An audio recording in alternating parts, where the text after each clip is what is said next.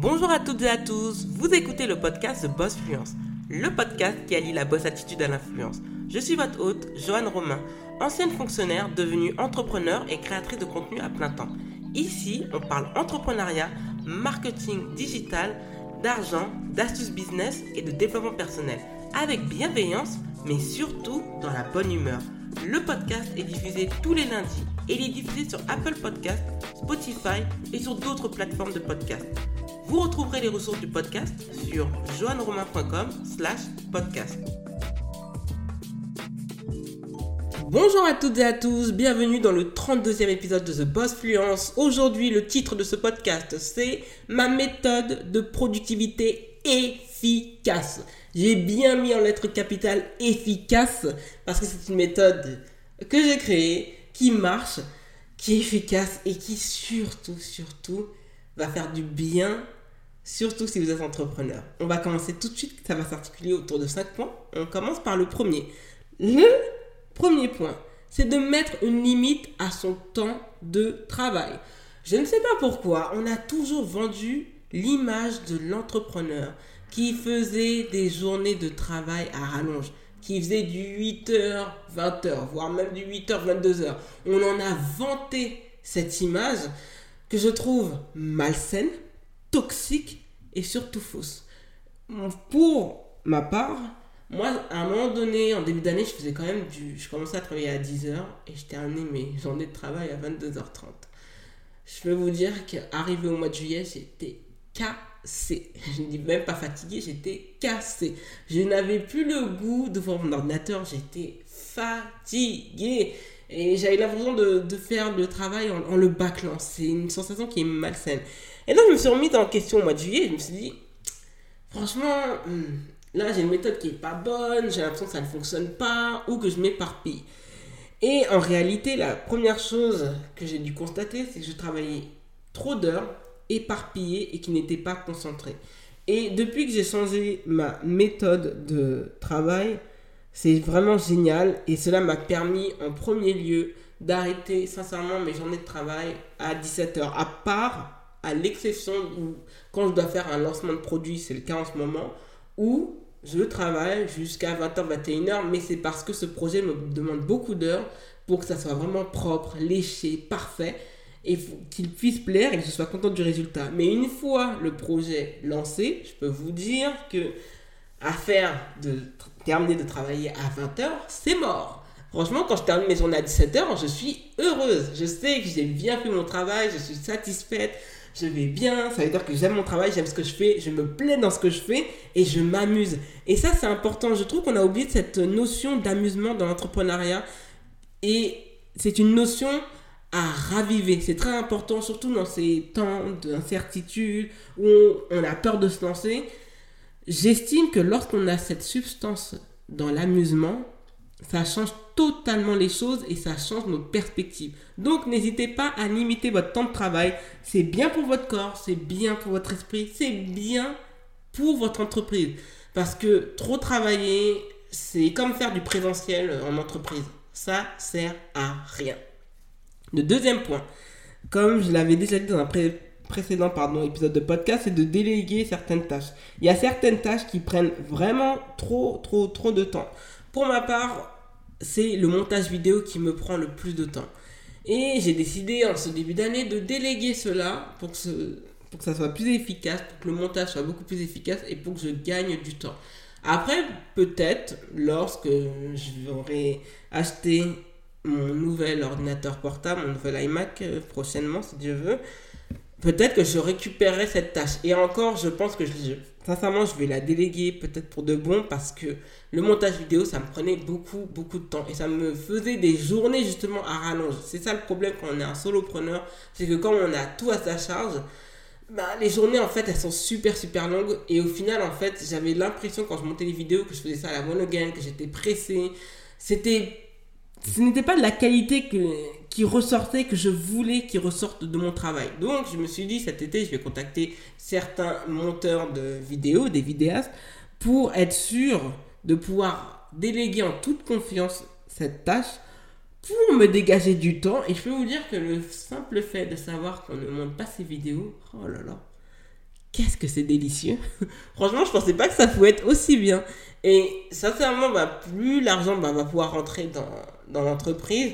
Et par exemple, c'est à cela dont je pense, laisser euh, le community management à une autre personne pour gérer le compte Instagram de, de The Boss Fluence. Ça, c'est très important pour moi parce que je jongle avec deux plateformes digitales, deux, euh, deux chaînes YouTube, plusieurs réseaux sociaux. Et à la longue, ça fait beaucoup. Donc si je pouvais aussi déléguer l'animation de quelques réseaux sociaux, ce serait génial. Et surtout quand on délègue, cela nous permet d'avoir un œil neuf, totalement différent sur notre travail. Et cela peut nous permettre de progresser, voir, vous savez, ce petit élément qui peut faire basculer les choses en votre faveur.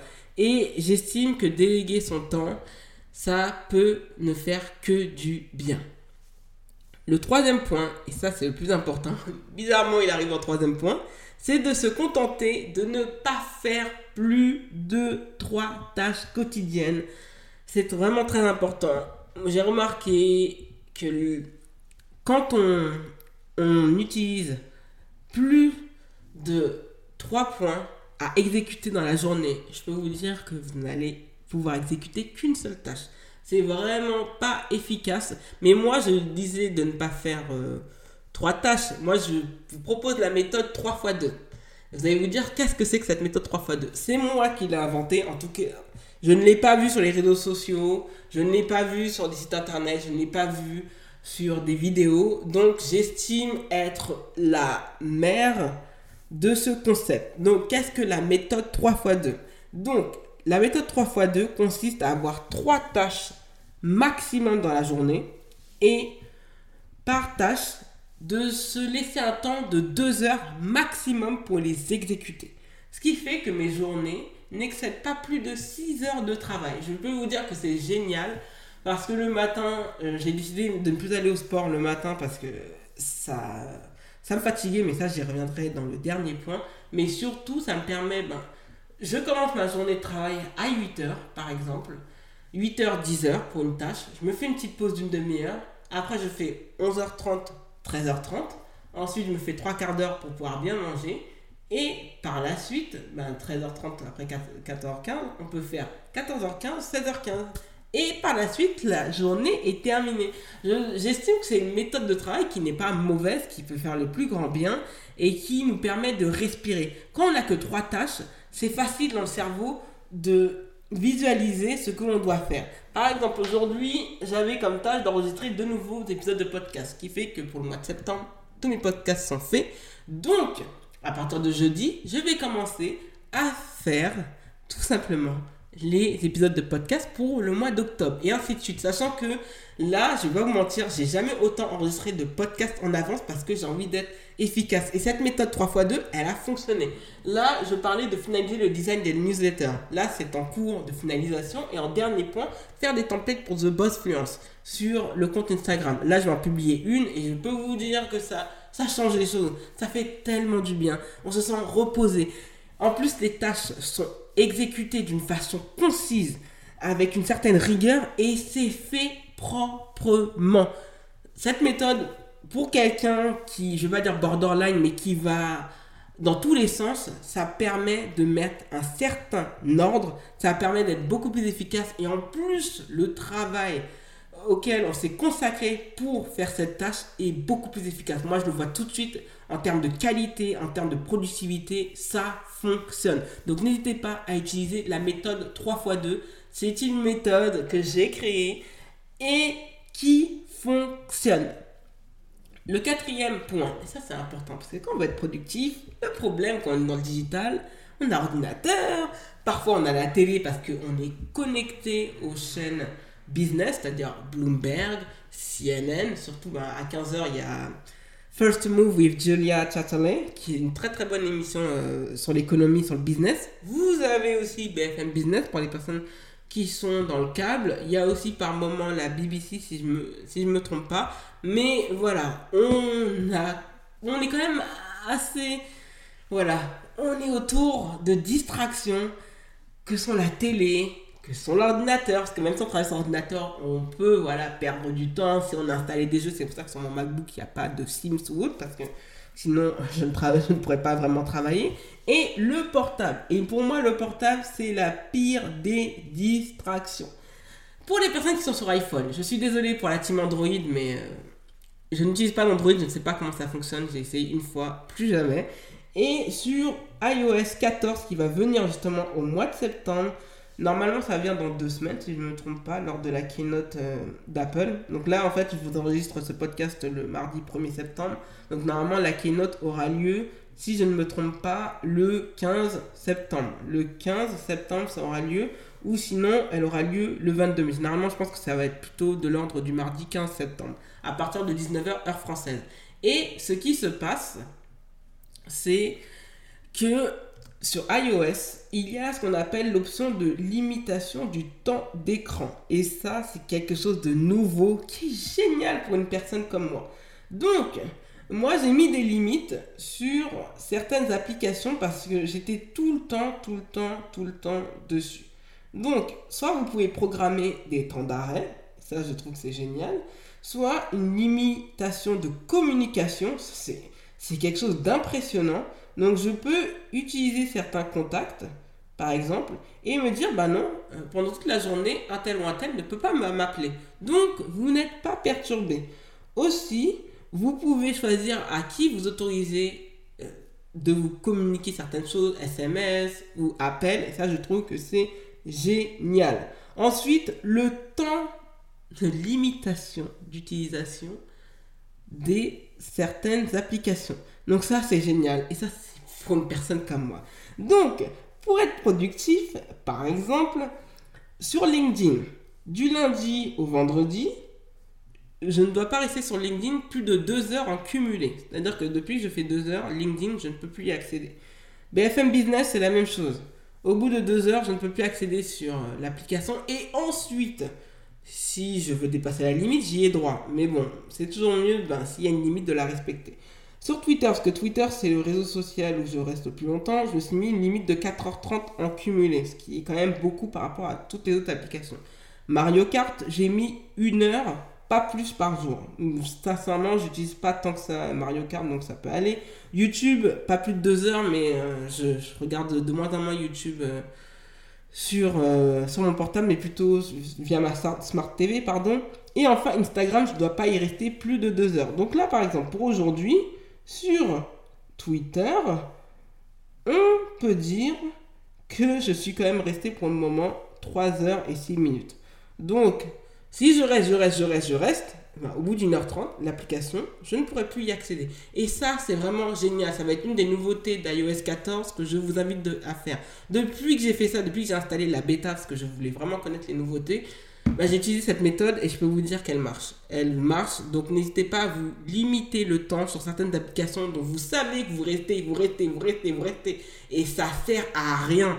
J'aime beaucoup rester sur Twitter parce que j'échange, j'échange avec certains entrepreneurs, certaines personnes qui sont abonnées, donc c'est toujours bien de développer son réseau, mais ça prend quand même beaucoup de temps et d'énergie. Donc si vous le pouvez, à l'occasion, quand vous aurez fait la mise à jour iOS 14, pour les personnes qui détiennent un iPhone, n'hésitez pas à limiter le temps d'utilisation de certaines applications et à limiter l'accès de votre portable en, termes de télécommunication à certains de vos contacts pour vous éviter de perdre du temps en pleine journée. Le portable, c'est un excellent allié pour travailler, mais aussi c'est un excellent allié pour vous distraire. Donc la balle est dans votre camp.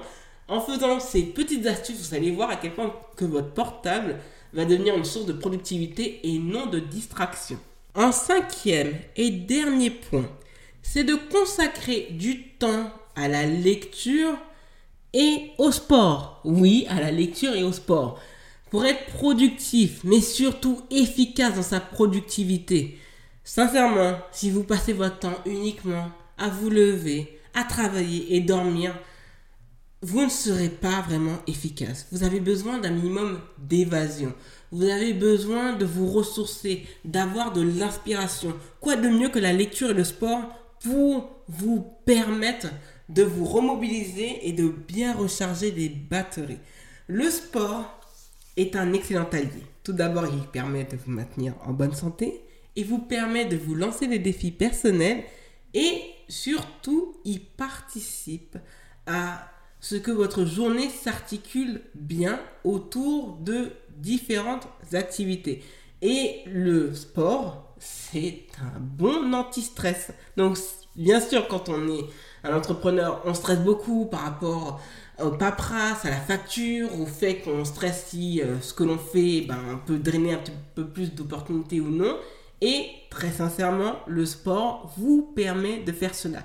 La lecture, la lecture vous permet d'acquérir de nouvelles connaissances, mais aussi de vous détendre, de vous faire du bien, d'en apprendre par moments sur votre métier et surtout de reposer votre esprit. Le fait de lire vous permet de vous ébader, mais aussi d'ouvrir vos horizons et surtout de vous intéresser à des sujets qui sont hors de votre niche. Et ça, c'est vraiment très bien.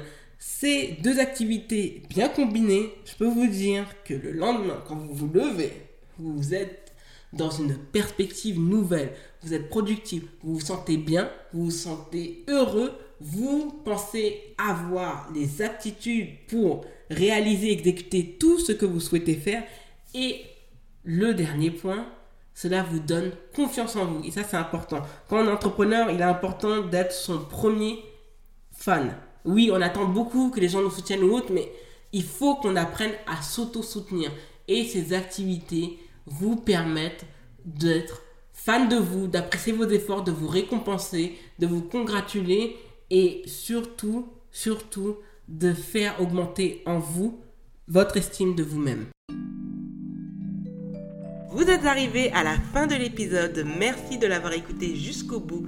N'hésitez pas à vous abonner au podcast The Boss Fluence sur Apple Podcast et laissez-y un avis 5 étoiles si vous le voulez bien, car cela aidera le podcast à être mieux référencé. Retrouvez l'actualité du podcast sur Instagram avec l'identifiant TheBossFluence en un seul mot. N'hésitez pas à partager le podcast autour de vous. Merci et à lundi prochain pour un nouvel épisode de The Boss Fluence.